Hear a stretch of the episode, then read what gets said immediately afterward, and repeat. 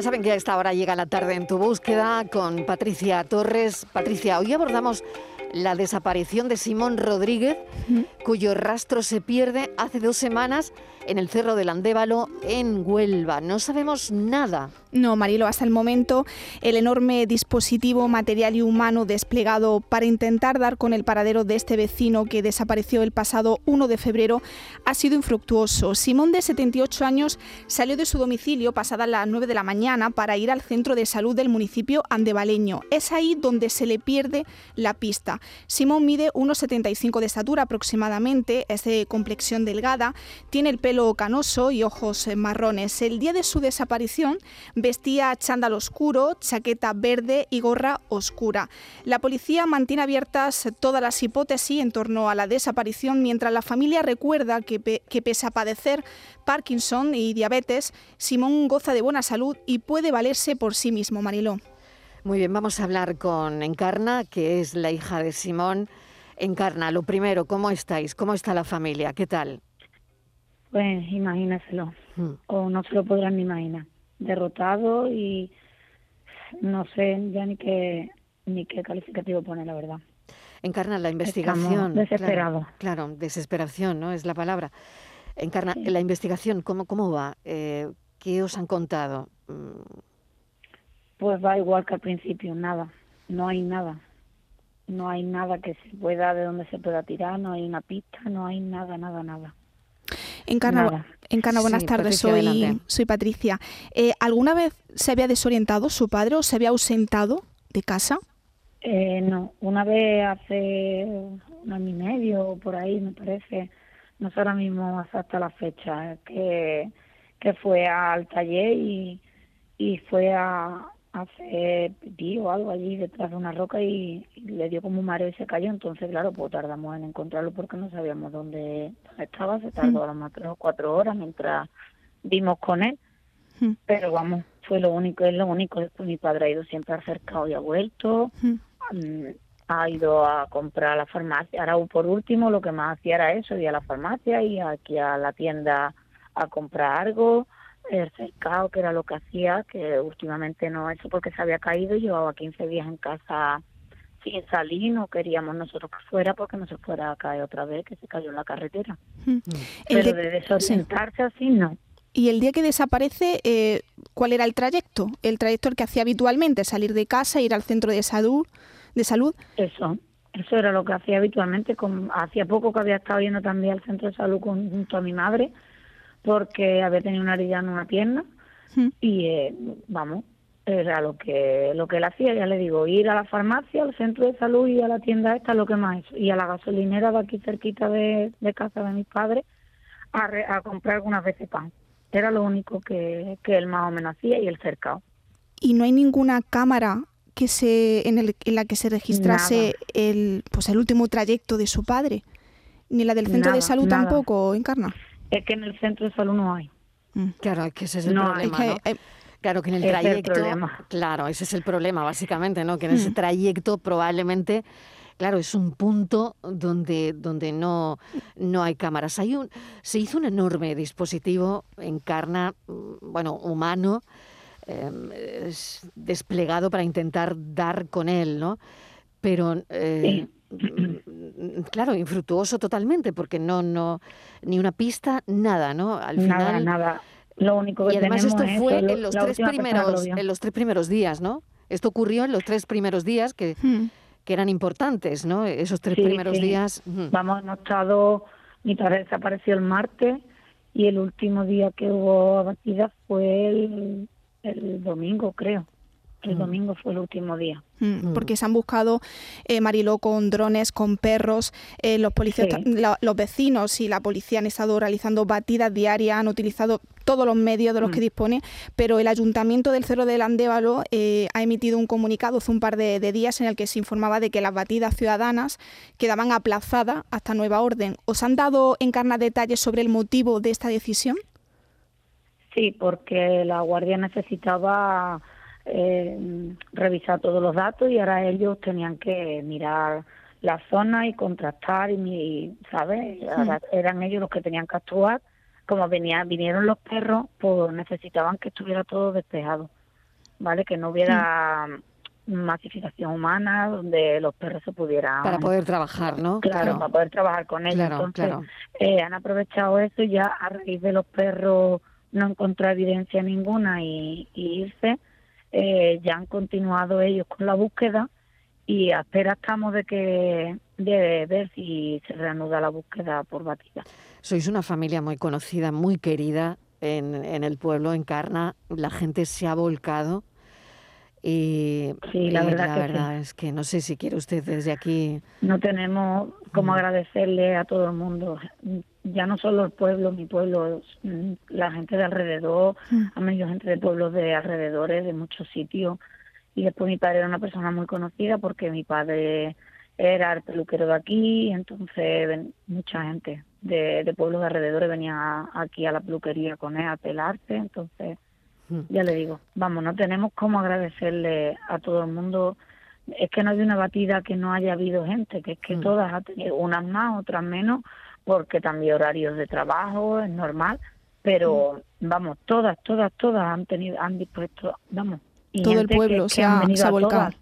Mm. Se ha volcado muchísimo. Y lo importante... no sabemos cómo agradecerlo. Y lo importante encarna la colaboración ciudadana por por favor, si alguien tiene algún dato desde aquí, desde los micrófonos de Canal Sur Radio, eh, lo ha visto por algún carril, haciendo autostop por alguna de las carreteras cercanas al pueblo, o incluso alguien lo ha visto en alguna otra población, que no duden en ponerse en contacto con, la Guardia Civil y comunicarlo, porque cualquier información, por pequeña que sea, a lo mejor va a ser crucial para la resolución del caso, ¿no, Encarna?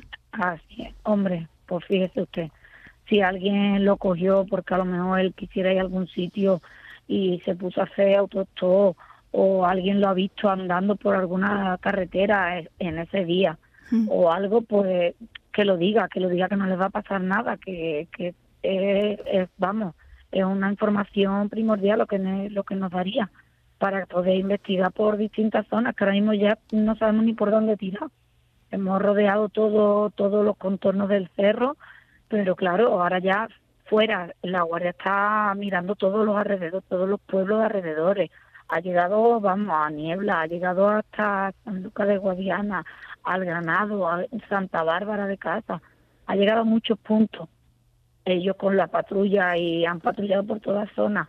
Entonces, si hay alguien que haya visto una persona, ya no solamente con la ropa que mi padre en un principio dijimos, mm. que iba todo oscuro, digamos, un chaquetón sin manga, eh, ha podido, si está, si se ha albergado en algún sitio, si todavía está vivo y está bien, que la esperanza es lo último que, perdemos, puede ser que ya no tenga ni la misma ropa. Entonces, mm. cualquiera que vea una persona, una persona cana, de pelo cano y mayor, pues que, que dé información, que lo informe, que se mirará y si no es, pues nada, si, y si es, si puede ser, pues entonces nos ayudaría muchísimo en la investigación a la Guardia.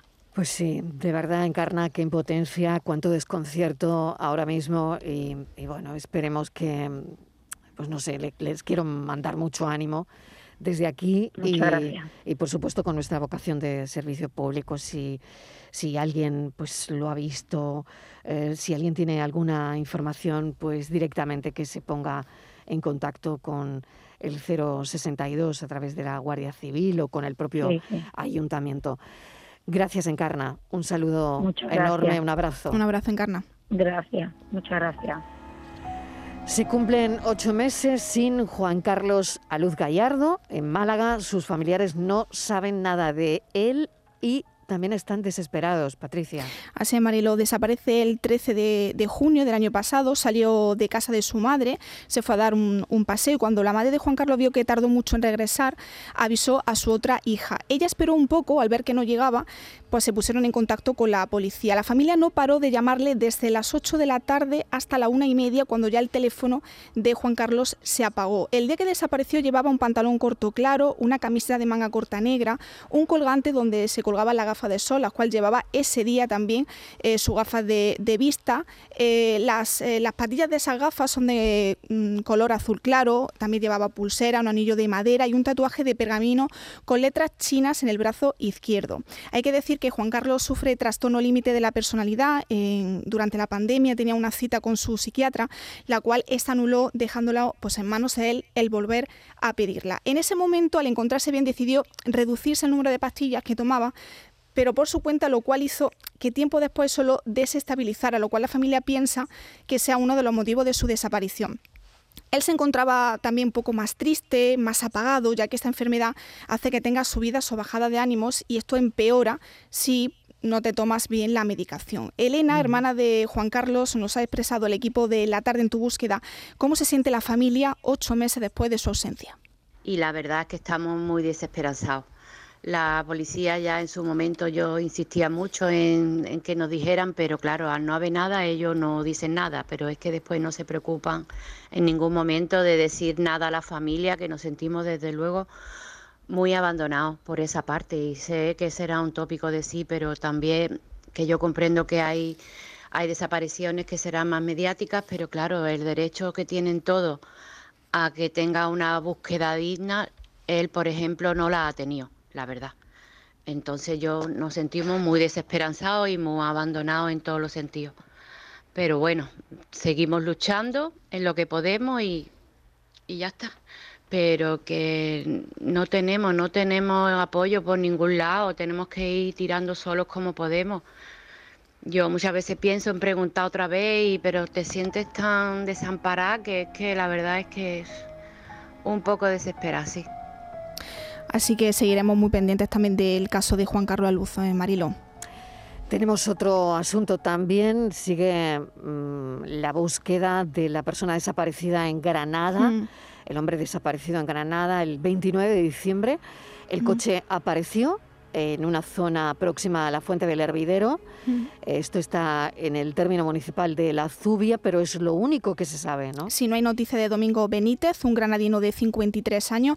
Comentamos hace dos semanas que este hombre tiene problemas psicológicos y también problemas con el alcohol y que no era la primera vez que había amenazado con suicidarse. Domingo había manifestado a su expareja, con la que estaba iniciando los trámites de separación, y a sus hijos la intención de quitarse la vida. Les escribió diciendo, buscad mi cuerpo en los cahorros de Si me queréis encontrar. La complejidad de este caso lo analizamos con el portavoz de la familia y presidente de SOS Desaparecidos, Joaquín Amils, y es que el juzgado correspondiente, el que se había negado a ordenar la geolocalización del teléfono móvil de Domingo, consideraba que se trataba de una desaparición voluntaria y que proporcionar esa información va en contra de la intimidad de la víctima al no existir en ese caso indicio criminal. Así nos lo expresaba Joaquín Amils en la tarde en tu búsqueda se ha confirmado ya que dentro del vehículo estaba el teléfono apagado, con lo cual hubiera sido muy fácil si el primer día que Policía Nacional solicitó al juzgado la geolocalización, eh, la primera vez el juzgado dijo que no porque el policía pidió la geolocalización y también los datos del móvil. Dijo que los datos del móvil no correspondían. Vale, podía haber, haber dicho que no a los datos y decir que sí a la geolocalización, pero bueno, se volvió a pedir por parte de policía, también por parte de la familia a través de, su abogada, y, la sorpresa es que de nuevo dice que no, porque no interpreta el juzgado que sea una desaparición no voluntaria. Sigue la labor de búsqueda con los guías caninos procedentes de Málaga. Se sigue buscando a Domingo en esa zona donde se encuentró su coche y su teléfono y la familia Marilo está angustiada y desea que pronto se resuelva este caso. Lo dejamos aquí, solamente recordar que el domingo 6 de marzo tendrá lugar la segunda carrera ciudadana por las personas desaparecidas. Gracias, Patricia Torres. A ti un, beso, gracias. Hablaremos de ello. Adiós.